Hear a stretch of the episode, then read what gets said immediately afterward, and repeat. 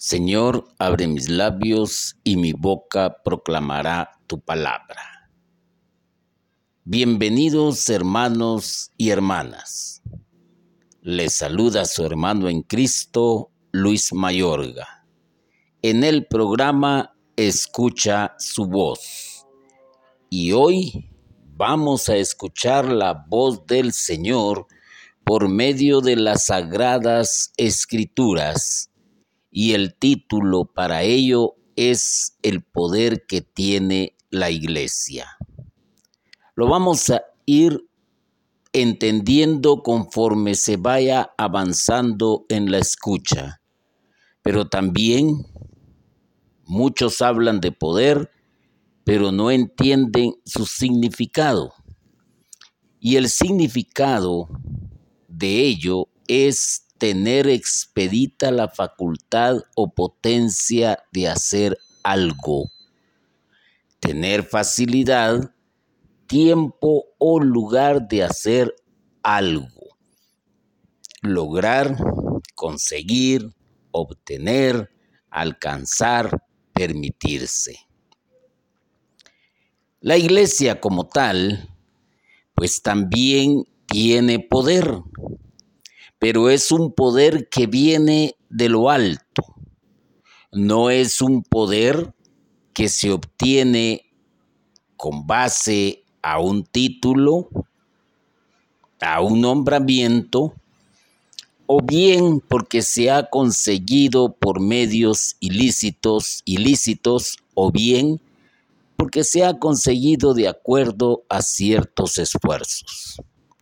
El asunto es que el ser humano va en busca del poder, pero la iglesia no está en busca del poder, sino que el poder ya se le ha sido dado. Para ello, veamos lo que dicen las sagradas escrituras en el Evangelio de San Mateo, capítulo 16 y versículo 18. Y yo a mi vez te digo que tú eres Pedro, y sobre esta piedra edificaré mi iglesia, y las puertas del Hades no prevalecerán contra ella. Palabra del Señor. Cuando se lee detenidamente lo que dice el texto, es el mismo Jesús que le dice a Pedro sobre esta piedra edificaré mi iglesia. Y recordémonos que el nombre de Pedro significa roca o bien piedra y a él está diciendo que sobre él, desde ahí le está confiriendo el poder de hacer engrandecer la iglesia, de poderla administrar y de poderla dirigir. Y recordémonos que nosotros los católicos pues tenemos una sucesión y hoy en día por medio de esa sucesión, quien es el garante y quien tiene el poder para dirigir y administrar, es a quien conocemos con el nombre de Papa. Y desde Pedro hasta la fecha ha habido una sucesión de papados por medio de Jesucristo, porque recordémonos algo muy importante. Jesús tiene que volver al trono, a los cielos, a la derecha del Padre. Y entonces tenía que dejar a un representante que dirigiera lo que él había iniciado. Entonces esta es la sabiduría de Dios. Y tanto así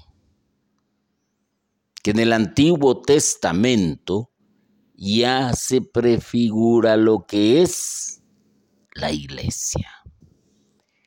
Por lo tanto, el poder que tiene la iglesia es por el poder que viene de arriba, que es la sabiduría de Dios. Y esto no se puede refutar. Hay quienes se autonombran como la iglesia verdadera y sin embargo al preguntarle su origen, se remontará por lo menos allá por el año 1500 aproximadamente y hay diferentes iluminados y que dicen que a ellos les ha hablado el mismo Dios para hacer una iglesia. La iglesia que nosotros conocemos como iglesia católica cuyo significado es universal, sabemos muy bien que ha tenido luces y sombras. Y es algo que no se esconde, porque la historia no se puede esconder. Que el hombre tuerza o malentienda la voluntad de Dios es totalmente diferente y esto ha sucedido desde el principio. Recordémonos cuando Abraham le fue hecha la promesa de que iba a ser padre de muchas naciones y que iba a engendrar a un hijo. Él lo entendió quizás, pero al final como que torció el plan de Dios, por así decirlo, y se acostó con una esclava. Ese es el error. No es por ahí la cosa. Entonces, entendiendo esto, el poder que tiene la iglesia viene de la sabiduría de Dios. Además, la iglesia se edifica en sí misma. Esto quiere decir que va creciendo, que va aumentando en número. Y cuando analizamos las sagradas escrituras y entendemos la promesa de Dios con respecto a Abraham, logramos entender que su descendencia es tan innumerable que no se puede contar. Y esa es una prefigura a la promesa cuando ya viene Jesús.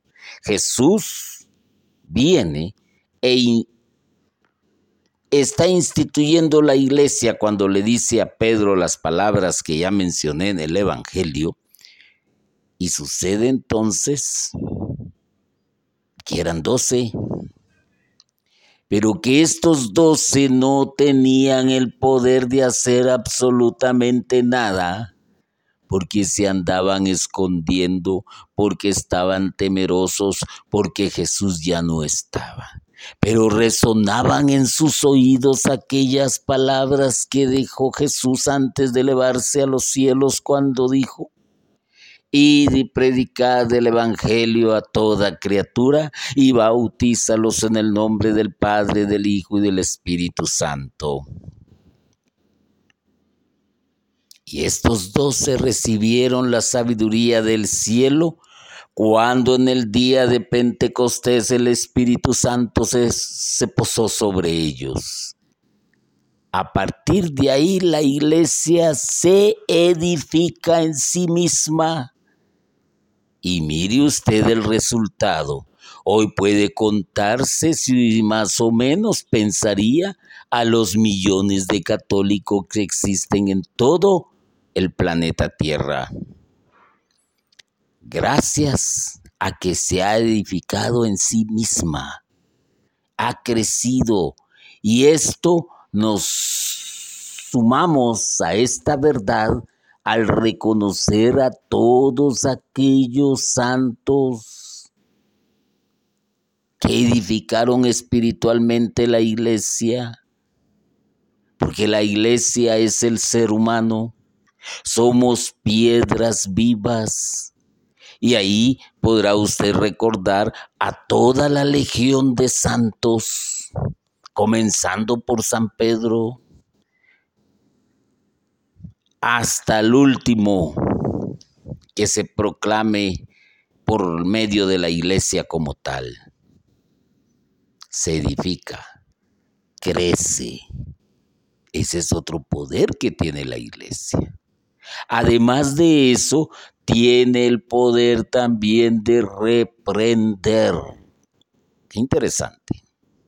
Ciertamente, lo que se anuncia es la buena nueva, lo que se anuncia es la salvación, lo que se anuncia es el amor de Dios y nosotros conocemos este mensaje como el querigma, el primer anuncio. Pero independientemente de, también la iglesia tiene el poder de reprender, de reprender cuando algún miembro pues se equivoca, hay que llamarle la atención, tiene el poder también de que lo que ate aquí en la tierra será atado en los cielos y lo que desate aquí en la tierra será desatado en los cielos. Tiene el poder de reprender al demonio. Tiene el poder también de reprender toda actitud insana que, en el cual incurran sus miembros. Es un poder que tiene la iglesia y es un poder que le ha sido dado de lo alto. El otro poder que tiene la iglesia. Mire usted qué poderosa es la iglesia, porque la iglesia tiene poder prosperar en el temor a Dios.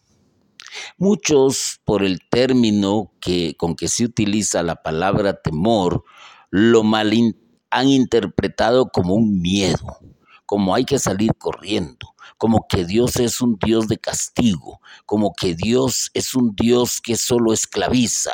No va por ahí. El temor es amar a Dios y es un poco complicado a veces explicarlo, pero este tema no es para ello. Pero se debe de mencionar que todos los miembros de la iglesia prosperan en el temor, y lo voy a decir de esta manera, en el amor a Dios. Porque le van conociendo porque van experimentando. Fíjese usted, por ejemplo, lo que le sucedió a San Pablo. Y San Pablo, si usted analiza cuando lee los hechos de los apóstoles y cuando lee lo que él escribía, miembro de la iglesia, de la iglesia primitiva, de la iglesia naciente, a él le fueron dados poderes y los poderes eran sabiduría de Dios, edificar a la, iglesia en sí misma, reprender también y prosperar en el temor a Dios y vaya que prosperó él. Lo fue amando cada vez más lo fue conociendo cada vez más y experimentó el amor de Dios. Y lea usted a San Agustín también. Él también prosperó en el temor a Dios. Y escuche usted el testimonio de muchas personas que han experimentado el amor de Dios en su vida y han prosperado en el temor a Dios es el poder que tiene la iglesia. Pero esto no para ahí, esto continúa porque también tiene el poder de multiplicarse. Y ya lo dije de una manera más simple cuando dije que apenas eran doce, hmm, apenas eran doce. Y cuente usted hoy todos los católicos que hay. Y gracias a la sabiduría del Señor, gracias que ha puesto muchas puertas para que todos puedan entrar a la iglesia. Y estas puertas las conocemos, uno, como los movimientos existentes. Está el camino neocatecumenal, está la renovación carismática, están cursillistas de cristiandad y paremos de contar.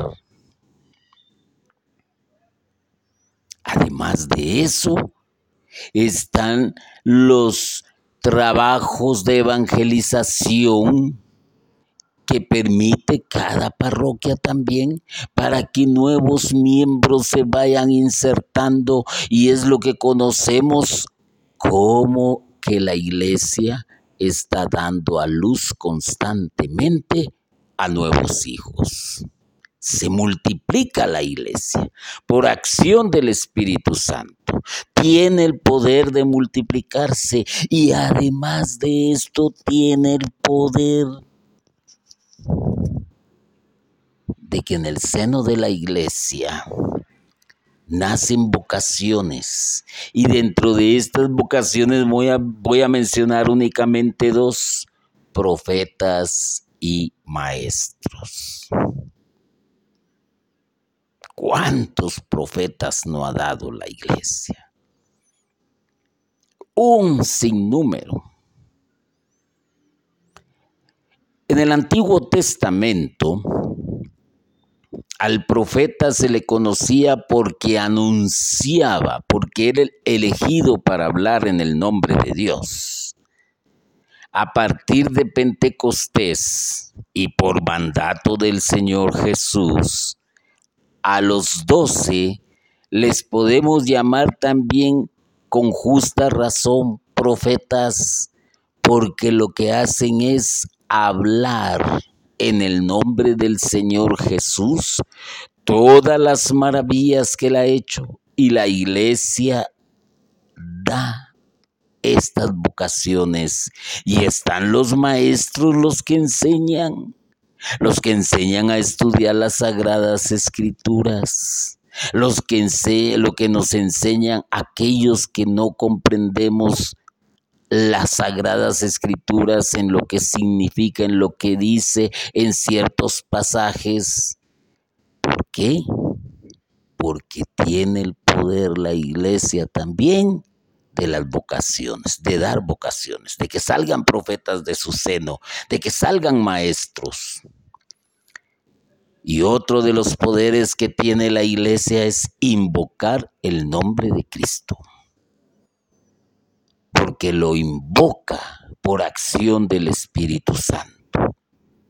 Y nosotros somos aquellos que dice la Sagrada Escritura toda alma se inclinará ante el Señor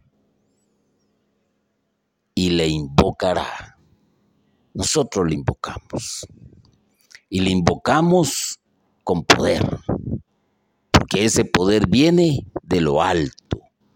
Y el poder que tiene la iglesia acá, en la tierra, porque ahorita es una iglesia terrenal, no lo olvidemos, somos una iglesia pasajera.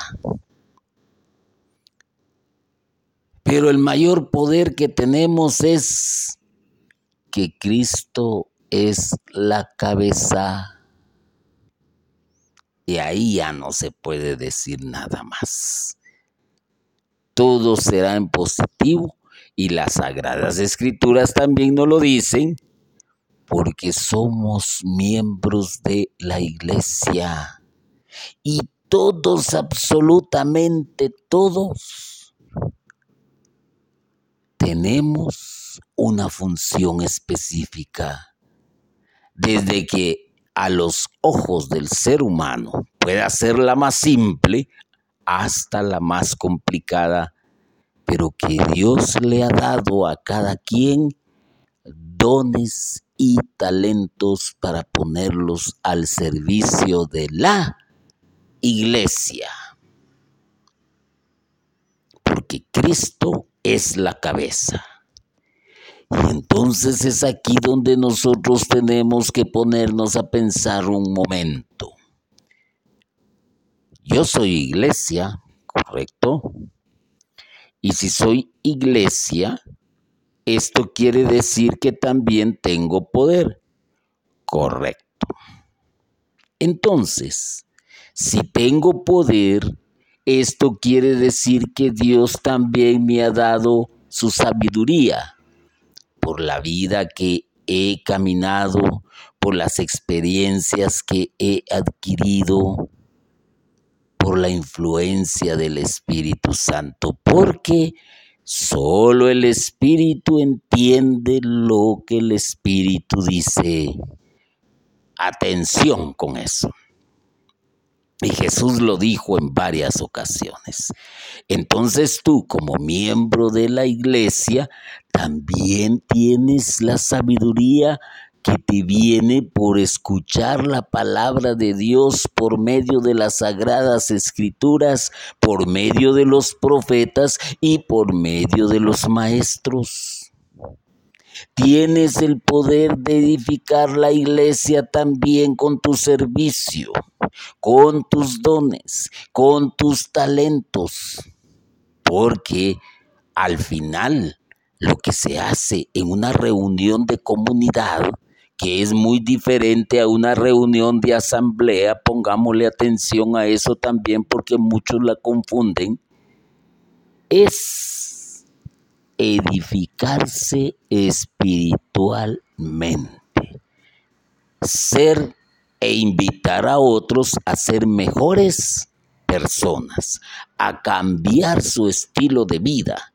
Eso es lo importante de esto. Y entonces, claro que tú como miembro de la iglesia también tienes ese poder y no necesariamente ocupando un puesto privilegiado dentro del servicio de la misma. También tenemos el poder de reprender cuando vemos a un familiar, a un amigo, hay que llamarle la atención.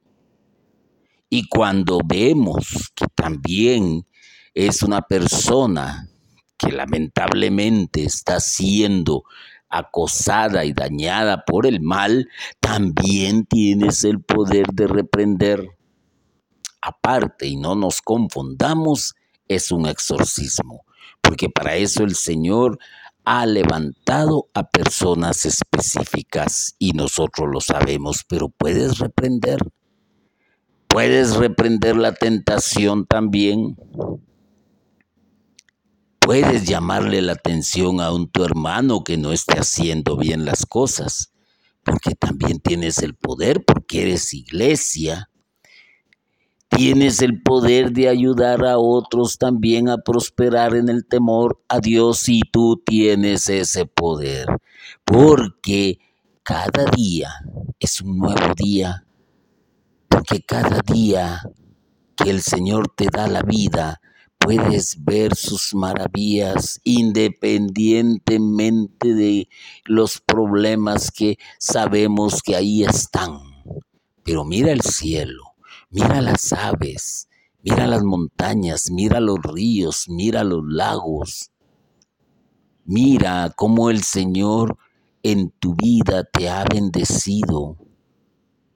Claro, a veces muchos no entendemos que aquí es temporalidad es algo temporal, la esposa, el esposo, los hijos, el trabajo, las metas que se puedan proponer, los éxitos, los fracasos, las enfermedades, todo es temporal. Pero, pero todo esto debe de hacer entender a los demás que hay que también aprender a amar a Dios y uno mismo lo va aprendiendo. También tienes el poder de multiplicarte porque eres iglesia y te puedes multiplicar de acuerdo a los frutos que das, de acuerdo a tus obras, de acuerdo a tu testimonio y eso va a hacer que mucha gente se fije en ti y que esa gente al mismo tiempo le den ganas de estar donde tú estás. Fíjense que llama poderosamente la atención, por ejemplo, las asociaciones religiosas que conocemos, algunas como las franciscanas, como los dominicos. ¿Por qué han crecido a través del tiempo? ¿Por qué se han mantenido? Porque se han multiplicado por lo que hacen, por el ejemplo que dan. Eso es interesante, importantísimo. Y donde primero tienes que multiplicar es en tu familia, en tu barrio, en tu vecindario. Tienes el poder de la vocación que Dios te ha dado de ser profeta y maestro. ¿Qué es lo que se te dice cuando se te bautiza? Y si no recuerdas, pues pregúntale al anciano de tu congregación o pregúntale al sacerdote, aunque esto te lleve a ruborizarte, pero recuérdate que uno de los poderes que se nos confiere es ser profeta. No lo olvides. Y tienes el poder de ser maestro también, porque quizás eres una persona que se interesa por las cosas de Dios para enseñarle a los demás, no para guardártelo. Tienes ese poder y tienes el poder de invocar el nombre de Jesucristo en todo momento. Cuando haces una oración comunitaria, cuando estás reunido con otro grupo de personas donde dos o más se reúnan en mi nombre, ahí estaré yo, dice el Señor. Pero para ello hay que invocarle. No lo olvides, que tienes ese poder y tienes el poder, ponle atención, porque ¿quién es tu cabeza? Cristo. Cuando ya entiendes esto, vas a entender que eres una persona muy poderosa, que no necesitas como aquella idea que nos han vendido y que nos han atraído desde pequeños, como ser Superman, como ser linterna verde, como ser, qué sé yo, eh, figuritas estas que también ahorita no se me viene el nombre, pero que eran muy conocidos, que eran de origen... Eh, asiático, ahí me voy a recordar más adelante, pero hay poderes y nos entusiasman porque estas personas hacen cosas maravillosas. Pero ¿qué es lo que te dijo el Señor? Si tuvieras fe como un grano de mostaza, harías cosas mayores que las que yo hago. Porque ¿quién es la cabeza? Cristo. Si Cristo es tu cabeza, si Cristo es el centro de tu vida, ten por seguro que tu poder va a ser ilimitado. Y para entender esto un poquito más, pues leamos lo que dice el Catecismo de la Iglesia Católica en su numeral, no me recuerdo ahorita en este momento, pero ya te lo voy a decir. En el colegio de los doce, Simón Pedro ocupa el primer lugar Jesús le confía una misión única. Gracias a una revelación del Padre, Pedro había confesado, tú eres el Cristo, el Hijo de Dios vivo. Entonces, nuestro Señor le declaró, tú eres Pedro y sobre esta piedra edificaré mi iglesia y las puertas del Hade no prevalecerán contra ella. Cristo, piedra viva, asegura a su iglesia edificada sobre Pedro la victoria sobre los poderes de la muerte. Ahí se entiende por qué la iglesia tiene poder y tiene poder para batallar contra el mal. Y tú tienes ese poder.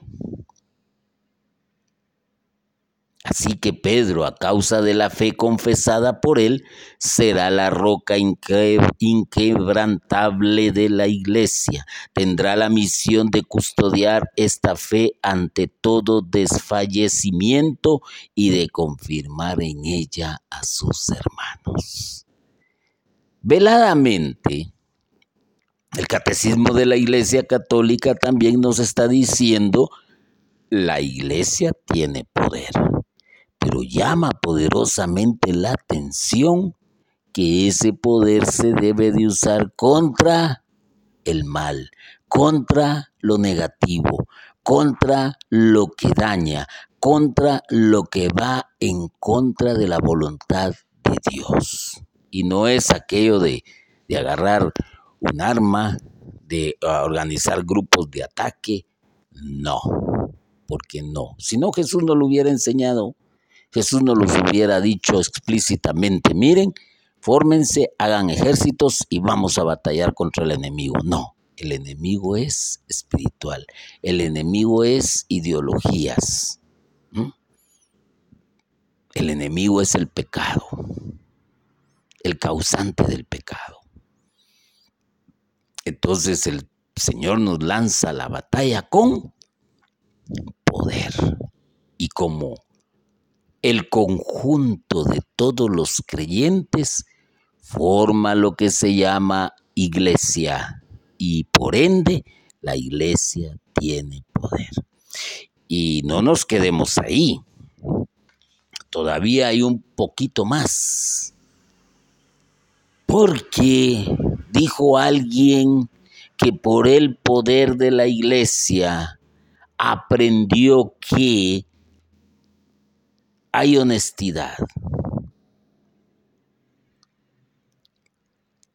Aprendió que toma años construir la confianza y solo segundos destruirla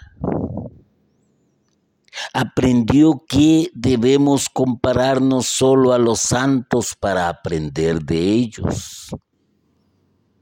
Aprendió que otro tipo de comparaciones proceden del mal espíritu. Ya sabemos cuáles son esas comparaciones. Aprendió que ser rico es ser hijo del rey que es dueño de todo. Aprendió quien conoce a su padre buscará los tesoros más altos que no se compran con dinero. Aprendió alimentarse de la palabra de Dios leyendo un pasaje del Evangelio cada día realmente lo alimenta. Aprendió al mismo tiempo que quien no controla sus deseos y emociones será controlado por ellos. Aprendió que el yugo se irá cerrando hasta que la pobre víctima quede estrangulada. Aprendió que el dominio de sí es la verdadera libertad que cuida de nuestros deseos y emociones como el jardinero un jardín. Aprendió que construir es difícil y largo Aprendió que una palabra basta para derrumbar años de esfuerzo. Aprendió también que una palabra puede dar vida. Depende del espíritu que la inspira.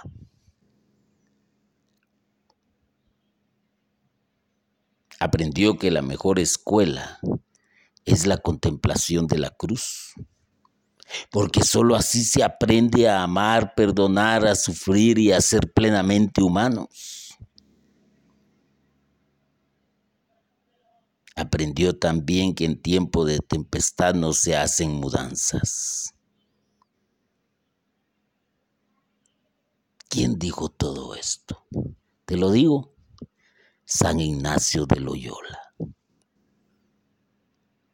Y él mismo dice en tiempo de tentación jamás debemos cambiar de postura ni apartarnos de lo que habíamos decidido en tiempos de consolación. Amistad, el verdadero amigo es un aliado de Dios que nos dice la verdad y no lo que deseamos escuchar. Y esto se aprende porque aprendió tanto este hombre, porque tenía la sabiduría de Dios y porque sabía que Cristo es la cabeza. Y de ahí edifica, desde ahí construye, desde ahí reprende, desde ahí prospera en el amor de Dios, desde ahí hizo que multiplicó a muchos, porque San, porque San Ignacio Loyola no se quedó solo, también dio lugar a vocaciones y maestros, y porque invocaba el nombre de Cristo. Mira qué poder, y él es miembro de la iglesia. Se entiende entonces que la iglesia tiene poder. ¿Por qué? Te lo puedo resumir. Porque viene de la sabiduría de Dios. Porque edifica. Porque reprende. Porque nos enseña a amar a Dios. Porque sabe multiplicarse. Porque constantemente da a luz a profetas y maestros y sobre todo porque invoca el nombre de Cristo y acepta que Cristo es la cabeza. Eso es en resumen lo que te puedo decir. Y entonces, ¿qué es lo que te queda, hermano y hermana? Quieres tener poder, pero no el poder que da el mundo.